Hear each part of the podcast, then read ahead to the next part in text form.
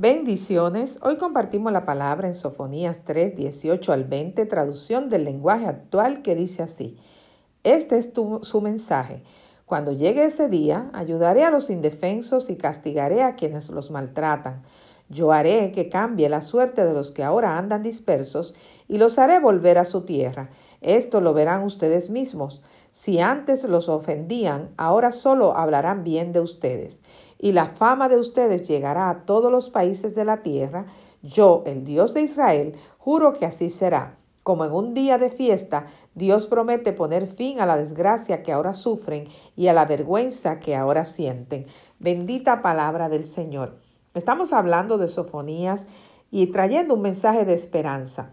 Cuando leemos esta escritura, vemos que Dios promete cambiar totalmente el panorama de, las, de los acontecimientos que están viviendo.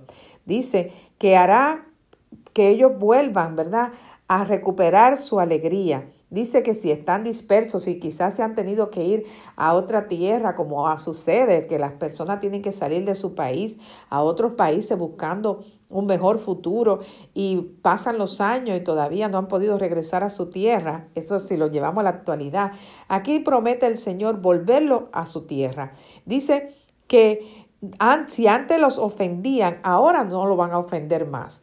Quiere decir que Dios te va a dar honor, favor y gracia, que Dios te va a poner en gracia aún con esos que dicen llamarse tus enemigos, aquellos que quizás te señalan, Dice que ahora solo hablarán bien de ustedes. A veces nosotros nos sentimos atacados por tantas personas que nos están calumniando, que nos están ofendiendo, porque las personas muchas veces hablan sin conocer el proceso. Muchas veces hablan de un adulto que está cometiendo errores, pero no saben de un niño que fue ofendido, que fue lastimado. Y la consecuencia es que cuando, cuando es adulto tiene una modificación de conducta, una conducta que viene arrastrando un dolor, un sufrimiento que nadie quizás conozca, pero Dios sabe, Dios conoce y Dios promete liberar y traer esperanza. Y dice también que, que el Dios de Israel juró que así será. O sea, Dios está jurando que así será. Y Dios no es hombre para mentir, ni hijo de hombre para arrepentirse. Y dice que como en un día de fiesta, Dios promete poner fin a la desgracia que ahora sufren. Agárrate de esa palabra. Cree firmemente que Dios pone fin a la desgracia que ahora sufre, que esta tribulación, como dice la palabra que estás viviendo en este momento, es momentánea y que va a producir en ti un peso de gloria porque vas a ver la gloria de Dios en esta situación. Y dice que a la vergüenza que ahora siente también Dios te va a librar. Yo no sé cuál es tu vergüenza, no sé lo que estás viviendo, pero esta escritura dice que Dios te va a librar. A veces uno dice, Señor, tú dices que no me dejarás en vergüenza, pero ya estoy en vergüenza. Y a veces uno se pone a pensar así, pero el lenguaje de Dios, uno eh, habla futuro, habla futuro independientemente del presente que estás viviendo. Por eso debemos poner nuestra confianza en Dios. Eso nos permite sentir paz.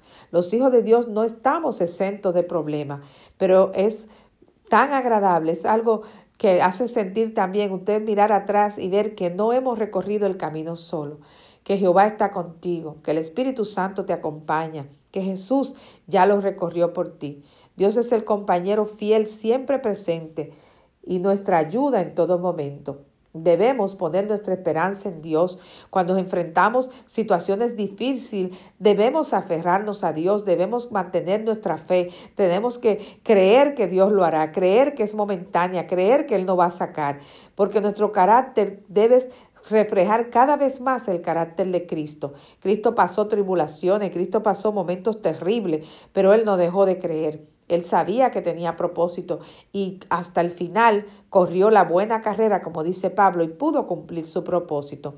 Nosotros contamos con la presencia y la ayuda del Espíritu Santo para cada paso en nuestro camino. Dice Romanos 15, 13, que el Dios de la esperanza los llene de toda alegría y paz a ustedes que creen en Él, para que rebosen de esperanza por el poder del Espíritu Santo.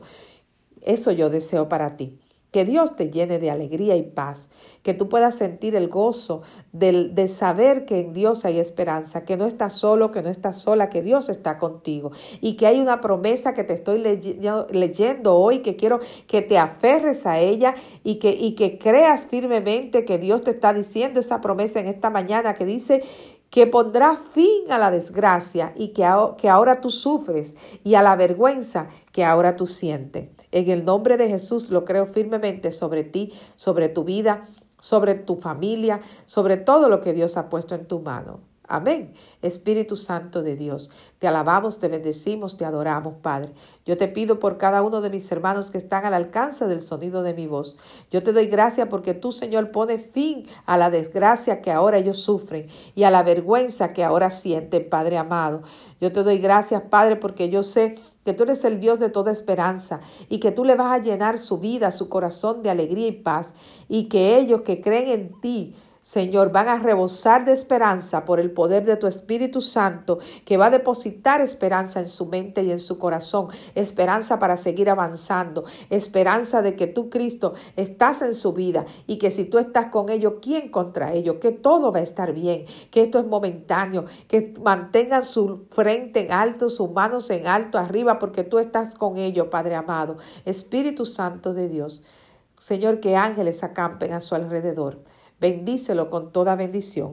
En el nombre poderoso tuyo, mi Jesús. Amén y amén. Si este audio ha sido de bendición a tu vida, te invito a que lo compartas y que juntos podamos compartir la fe en el nombre poderoso de Jesús. Amén y amén.